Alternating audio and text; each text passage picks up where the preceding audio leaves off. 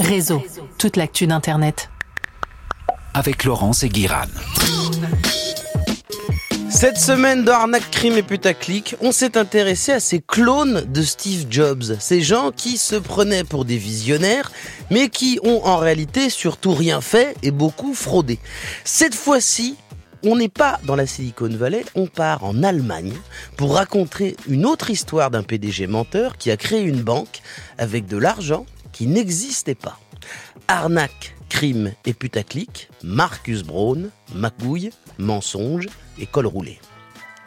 Décembre 2009, en Bavière, dans les locaux de l'entreprise allemande Wirecard. L'ambiance est festive, on boit sûrement du vin chaud sous le sapin. C'est le Noël du bureau Marcus Braun, qui n'est pas un défenseur rugueux du Bayern Munich, mais le patron de Wirecard, va faire son entrée. Ce soir, il doit faire un discours devant ses employés. Mais Marcus Braun ne vient pas déguisé en Père Noël en disant Oh oh oh, regardez mes cadeaux.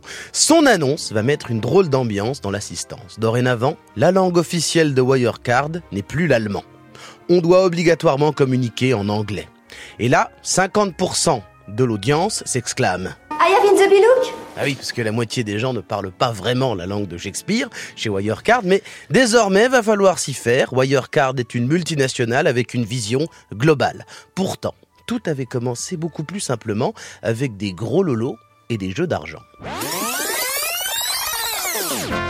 Dix ans plus tôt, en 99, toujours à Munich, Wirecard était monté pour proposer des solutions de paiement dans le secteur florissant d'Internet. En gros, c'était un service qui permettait de payer en carte bleue dans le commerce en ligne. Ils ont connu le succès en osant travailler avec des sites porno et des jeux d'argent.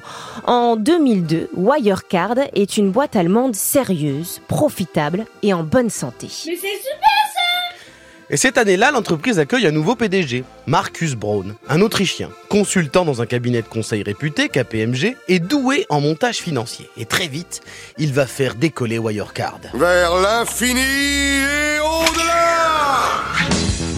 Marcus Brown est ambitieux. On n'est pas là pour enfiler des perles. Il achète des entreprises et fait des fusions pour élargir les activités.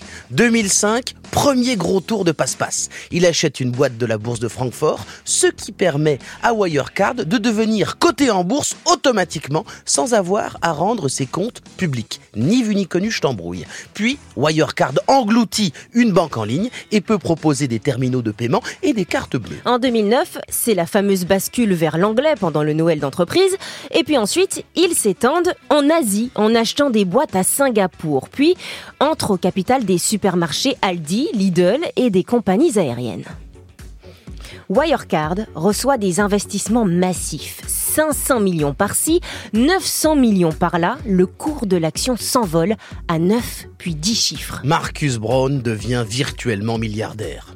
Il sonne chez ses voisins, il leur dit « je vais acheter votre appartement ». Et il ne touche littéralement plus terre. Mercedes avec chauffeur, accès direct du parking de l'entreprise à son bureau avec son propre ascenseur et à son étage, seuls quelques cadres exécutifs ont le droit de venir. Brown ne s'habille plus qu'en veste de costume sombre sur un col roulé noir.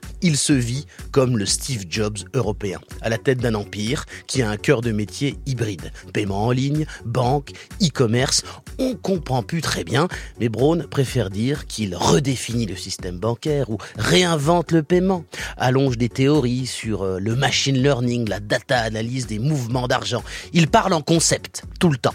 Il a les yeux rivés sur le cours de l'action Wirecard tous les quarts d'heure et dès que ça baisse, il exige une solution immédiate. Ok Génie pour beaucoup, Braun est gênant pour tous les autres. Dès 2008, l'entreprise est accusée de mauvaise gestion par deux lanceurs d'alerte, mais ils seront condamnés par la justice allemande. Elle les accuse de vouloir manipuler le cours de l'action en bourse de Wirecard. À partir de ce moment-là, tous les gens qui critiquent la boîte seront accusés de vouloir faire la même chose par Marcus Braun. Il estime que toutes les controverses publiées dans la presse, les accusations de blanchiment, de trafic comptable, sont pilotées par des ennemis qui veulent le déstabiliser, alors que lui est concentré sur l'innovation. Est con lui, hein. Mais drôle, très drôle.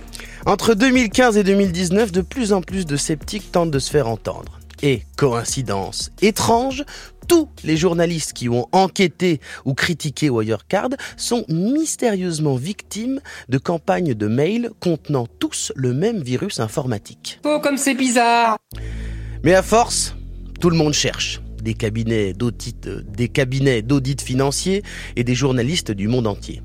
Et à force, on trouve. C'est là qu'arrive l'histoire des 2 milliards. C'est un peu complexe, mais si on simplifie, ça donne ça. On ne peut pas devenir une banque partout dans le monde là comme ça. Il faut une licence. Mais Wirecard, dans les pays où ils ne l'ont pas, cette licence, eh ben, ils ont un système. Ils envoient de l'argent à des sociétés partenaires qui ensuite utilisent des banques locales. En gros, Wirecard pouvait faire circuler de l'argent partout grâce à un montage de plein de sociétés intermédiaires. Et ils prennent des commissions sur chaque mouvement. En tout, grâce à cette technique, 2 milliards de bénéfices sont, sont officiellement générés. Sauf que ces 2 milliards, eh ben, sur les comptes de la maison mère en Bavière, ils sont jamais encaissés. Ils circulent continuellement dans des boîtes, aux Philippines notamment. Un jour, des enquêteurs vont à l'adresse du bureau philippin de Wirecard et là, ils tombent sur quoi? Sur un retraité qui vit avec sa famille dans un hangar vide. Et spoiler, il n'a pas de milliards euh, qui traînent dans une boîte à chaussures. En juin 2020, la justice allemande perquisitionne Wirecard. Interrogée, euh, sur ces milliards disparus, la société finit par avouer cet argent n'a jamais existé. C'était juste un faux montage financier bidon pour faire croire à une augmentation de l'activité. Sept jours plus tard, Wirecard, qui valait 28 milliards, se déclare en faillite. Marcus Brown se rend à la police. Il risque 15 ans de prison. L'histoire de Wirecard est aussi fascinante qu'incompréhensible. Pendant plus de dix ans, au nez à la barbe des régulateurs financiers du monde entier, de banques centrales, d'investisseurs, de ministres des économies, un homme a prétendu révolutionner la banque alors qu'il se contentait de faire de faux bilans comptables alambiqués. Voilà, c'est tout. Il a menti, tout le temps, a levé des milliards et les a simplement engloutis. Et ses bénéfices, bah, il les a inventés, sans que personne ne vérifie. On nous dit souvent qu'il n'y a pas d'argent magique. Mais il faut croire que quand on se déguise en Steve Jobs, parfois, eh ben on arrive à en créer. Réseau.